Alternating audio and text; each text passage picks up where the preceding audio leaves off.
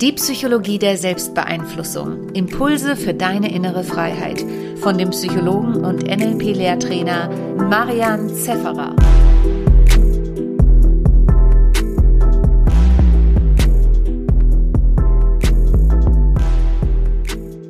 Herzlich willkommen zum Modell der kognitiven Reaktion. Dieses Modell ist eigentlich ein sehr einfaches Modell, es klingt komplizierter als es ist. Und mit diesem Modell kannst du Veränderungen leichter bewirken.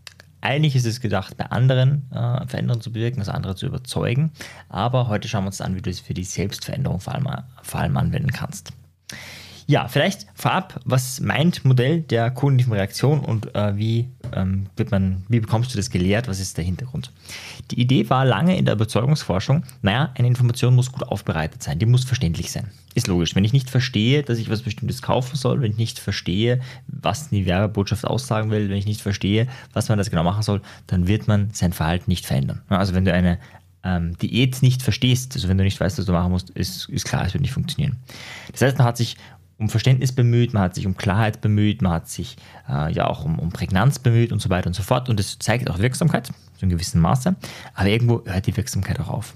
Und dann hat sich ein schlauer Forscher mal die Frage gestellt, naja, wie ist denn es jetzt, wenn manche sich von dieser Botschaft überzeugen lassen und manche nicht? Woran liegt es denn? Ja, also die Botschaft ist ja jetzt klar. Ja, also die ist ja jetzt verständlich, die ist ja vielleicht sogar ähm, ja, gut ähm, aufgebaut, sodass man sagen kann, ja, die Botschaft funktioniert.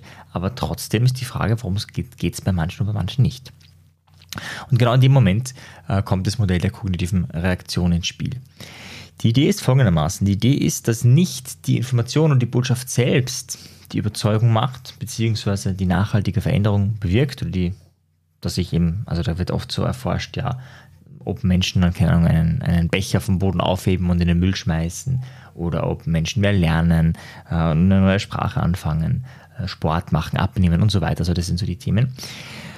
Ähm, und die Idee ist eben, dass es nicht die Botschaft selber ist, sondern wie ich auf die Botschaft reagiere.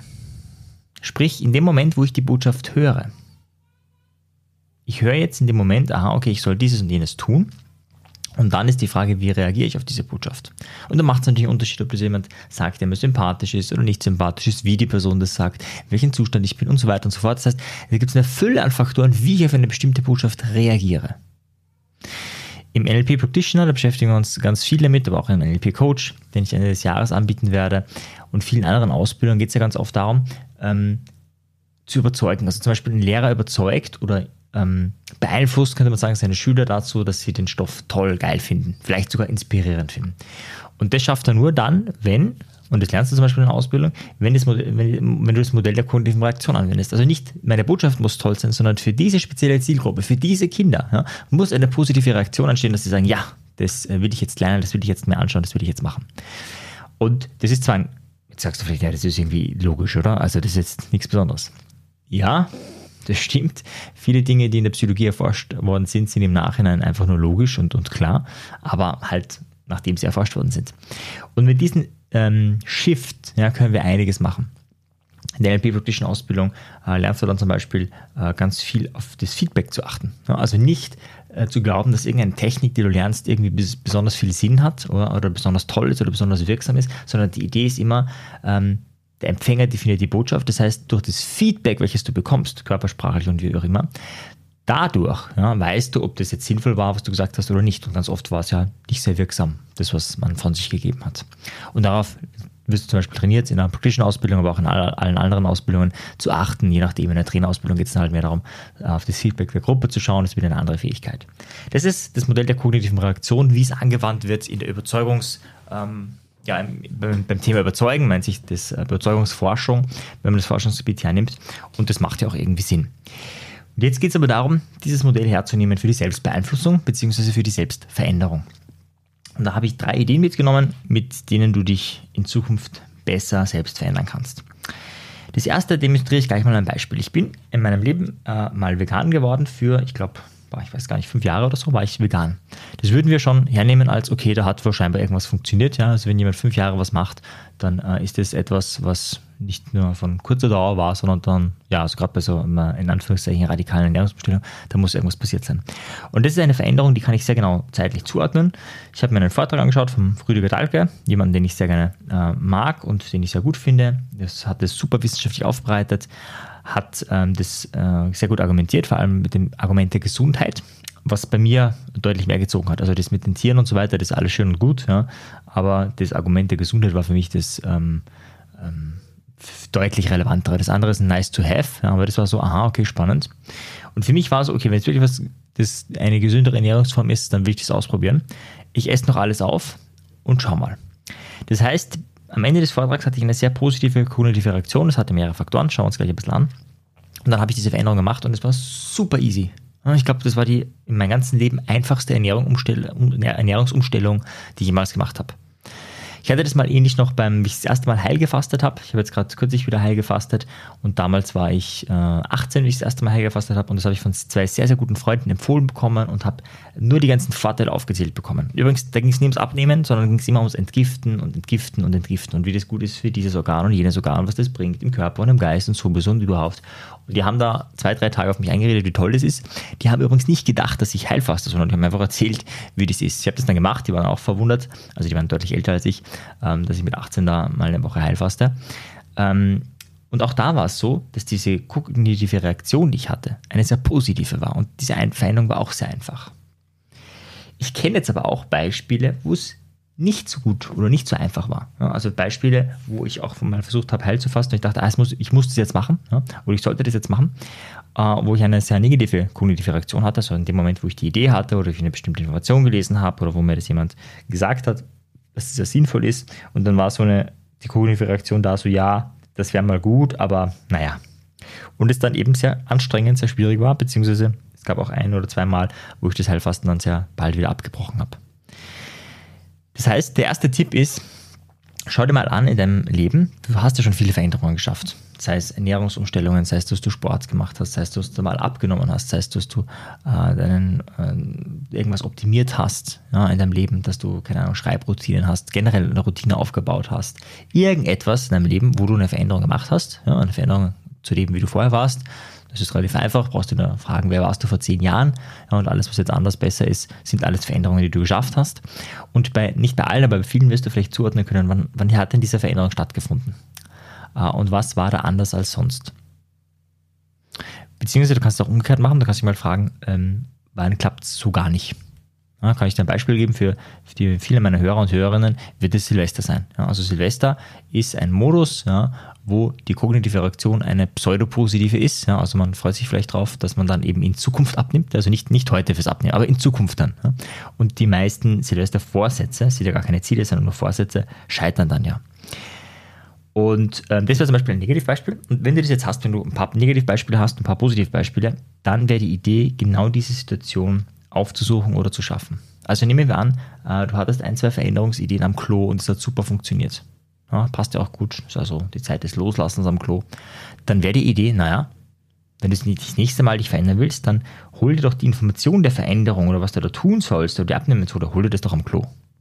Oder umgekehrt, wenn du weißt, okay, ich habe jetzt zehnmal mir zu Silvester was vorgenommen und habe es zehnmal nicht gemacht, na dann nimm dir nächste Silvester vor, dass du derselbe bleibst wie immer weil das die einzige Wahrscheinlichkeit ist, dass du dich veränderst, ja, wenn du dir dann vornimmst, dass du, selber, dass du derselbe bleibst oder dieselbe bleibst.